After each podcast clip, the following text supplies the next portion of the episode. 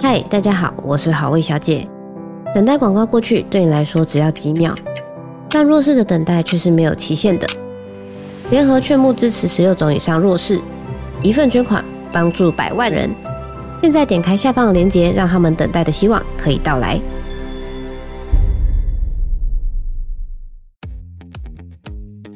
嗨，我是宝可梦。如果你喜欢今天的节目，也欢迎你先订阅我们的频道，然后也别忘了五星评价哦。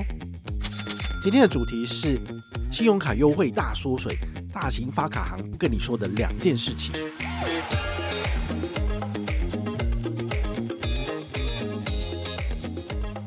我觉得啊，年轻人应该是比较喜欢自由行，像我的话就是自己买机票、订饭店，然后自己规划行程。那如果你是一个很忙的人，你什么都需要人家帮你处理好，那当然跟团是很方便，所以跟团绝对是有好处。但是年轻人可能对这件事情就比较敏感。嗨，我是宝可梦，欢迎回到宝可梦卡好哦。今天呢，来跟大家聊聊就是一个新闻报道，这是经济日报的记者这个杨晓云写的哈。那我觉得蛮有趣的，因为他其实有点类似是这种产业剖析。那他其实也有说到，为什么台湾的这些信用卡为什么一直不断的在缩水，这件事情其实是一个蛮有趣的。哦，最主要就是因为国际的利率一直不断的提升嘛。好，那虽然说现在已经要往降息的方向走了，但是呢，其实银行贷垫资金的成本一直是居高不下的，所以银行它会砍优惠，然后让自己的支出变少，这是一个合情合理的判断。但是消费者能不能接受是另外一回事啦。好，所以大家其实看二零二二年、二零二三年，就会发现疫情期间股市屡创新高，但是呢，卡片权益就屡屡缩水，就是这个原因。如果你困惑这个问题，为什么我的这些权益越来越差？然后甚至我对银行没什么贡献，我只是想要办卡拿好康，这个好康越来越少了。好，比如说以前的话，就是像什么社区停车、机场接送，好都很好去达成。但是呢，现在其实门槛都拉非常非常高。比如说台北富邦君悦世界卡，我们可能还没有跟大家解说，就是二零二四年它的权益其实在砍得乱七八糟，它已经不神了。所以我自己本身就是。二零二四年应该不会再用它了哈，我觉得感觉上没那么好用。它之前的社区停车是前月认刷一笔，次月就可以天天停四个小时，诶，这个很厉害耶。但是现在就变成什么？你前一个月呢得刷一万五，然后次月只能够停十次，然后以前是四个小时变三个小时，所以呢，它的成本呢就是呃，因为改成这个样子之后，它当然就大大的缩减了，因为会使用的人就变少了嘛。你没有刷一万五，那你就是要乖乖付这个停车费。对于我来讲，我觉得它不好用，但是对银行来讲，它可以就是很大量的去节省它支付的这个停车费给业者，所以嗯，就是这个样子。那除此之外，还有没有哪些也是一直不断的缩水？比如说玉山的这个星宇航空联名卡，它之前有提供这个机场贵宾室跟机场接送的这些服务，但它现在都把门槛调高到就是你使用之前，你必须刷三万块钱在机票或团费。那你可以想一下。你机票要买到三万块钱，有可能吗？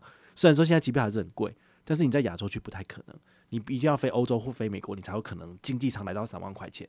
你只是要叫个机场接送，欸，那这么麻烦，那就算了吧，对不对？你不如就自费叫一千到一千二就有了。好，所以我觉得这个是门槛提高到非常非常高的这个情况。所以玉山它也是缩水了。好，那还有什么呢？像合库世界卡的话呢，它的。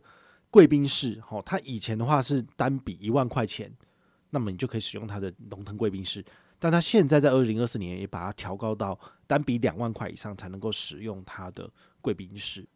其实这个门槛都两万三万，其实非常非常的高。除非你真的是跟团，哈，你跟团出去，你才有可能团费到那么贵。但是一般人的话，我觉得啊，年轻人应该是比较喜欢自由行。像我的话，就是自己买机票、订饭店，然后自己规划行程。那如果你是一个很忙的人，你什么都需要人家帮你处理好，那当然跟团是很方便的，所以跟团绝对是有好处。但是年轻人可能对这件事情就比较无感，就是觉得说，我就喜欢自由啊，我为什么一定要跟团呢？那你自由行的话，你可以有效的节省你的旅行支出，但是呢，你就没有办法达到这种使用的门槛，所以越南去捞好康。那另外一个就是，银行已经开始退出这个欧洲的刷卡回归战场。如果你未来一年或两年有要出发去欧洲玩的，其实你能够选择的卡片已经越来越少了。好，所以你要特别注意哦，大部分的银行针对在欧洲的这个欧盟地区实体刷卡，基本上都是不予回馈的。少数例外的是什么？各家银行的顶级卡它还是有提供的，比如说中信的部分，虽然说大部分都取消了，但是呢，像你使用的是中华航空的顶中无限卡或是璀璨无限卡，这都是缴八千到两万块年费的，或者是 Lexus 联名卡，Lexus 联名卡你必须要一台车才能够申请，所以它的门槛其实也是蛮高的。好，所以一般人的话呢，我觉得使用这种普通型的免年费的卡片，其实大部分都比较难去捞到油水了。那最主要的原因是什么呢？哈，这篇报道里面有写到说，其实前五大发卡行他们自己本身所发行的有效卡数已经突破两千五百万张。我们台湾才多少人？两千三百万人口不是吗？那怎么会有发到两千五百万张呢？所以就代表说，成年人至少一个人有一到两张卡片了。对，在这种情况之下，其实我们这种只捞新户的这种行为模式，哈，银行的这种行为模式，其实。应该是需要受到挑战的，也就是说，在这种情况，你再去比拼这种啊新户，然后把其他银行的卡友给拉过来这件事情，其实我觉得已经没有意义了。对，因为在这种情况之下，你只是不断的在撒钱出去，然后最后你拿到成效其实是很可悲的。好，所以你会发现，其实现在很多的银行他们会集中把这个优惠跟活力呢，都放在中高资产阶级上面，为的是什么？就是他希望你要多多去使用他的产品，然后。他可以赚到这些财富管理，或者是卖你基金、卖你保险的这些手续费收入。他收入越多，他就可以再拿出来当做行销包装的费用回馈给你。所以各大银行现在都是针对这种中高资产阶级给出好的回馈。举例，永丰大户他的回馈很好，对不对？他现在目前的经营的会员大概有一百多万人，就是有开户开一百多万户，但是呢，他发出去的大户现金回馈基础卡居然不到一百张，为什么？因为他就是。锁定这一群人使用里面，把大家的这个使用的频率做排名。不管你是买信贷，或者是给他买基金、买保险，或者是你用换汇换很多，或者你刷卡刷很多的，排名前面的，他就先发基础卡给你。对，然后你可以参加他的这个免费的大户之夜，然后可以拿到很多的好康，有的吃，有的玩，有的拿。对，他就是用这种方式呢，就是把这些回馈呢打在这些对他们有贡献的人上面。好那你会觉得说，那宝可梦你真的有什么贡献吗？我我觉得有时候贡献有分两种，一种是有形，一种是无形的。有形的话，可能就是你真的有去买他的商品，好，这是一种。那另外一种无形就是你的影响力。那你的影响力呢？银行认可你，他就愿意把这个东西给你，因为你可以帮他做 promote，所以这也是另外一种无形的东西。所以有形跟无形这是两种不同的，但是银行都很看重。所以如果你也想要拿到这种免费的东西，还有一种做法就是。努力的成为 KOL，然后你就很认真的发布这些东西。等到你真的很有影响力的时候，银行他就会拿到他的商品，然后求你分享。好，但是一般人比较难做到这样子。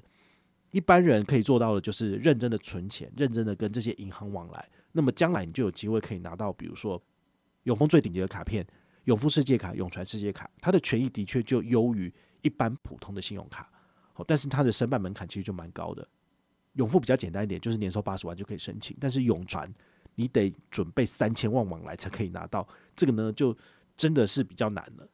之前看新闻有人讲到说，这个全台湾的三千万以上资产的人，可能也是有几万人、几十万人这样子。所以永丰推出这个卡的目的，也是希望把这些有钱的帕纳玛、有钱的中高资产阶级的人拉到他们自己银行的体系里面，然后他们要透过信用卡，然后还有这些相关的理财服务，变成一个自家的生态圈，就是你。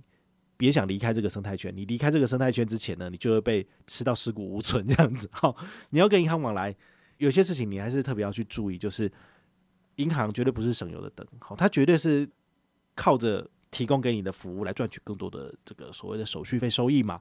所以你还是必须要很明确的去判断，他送你的东西，还有他卖你的这些产品，到底适不适合你自己。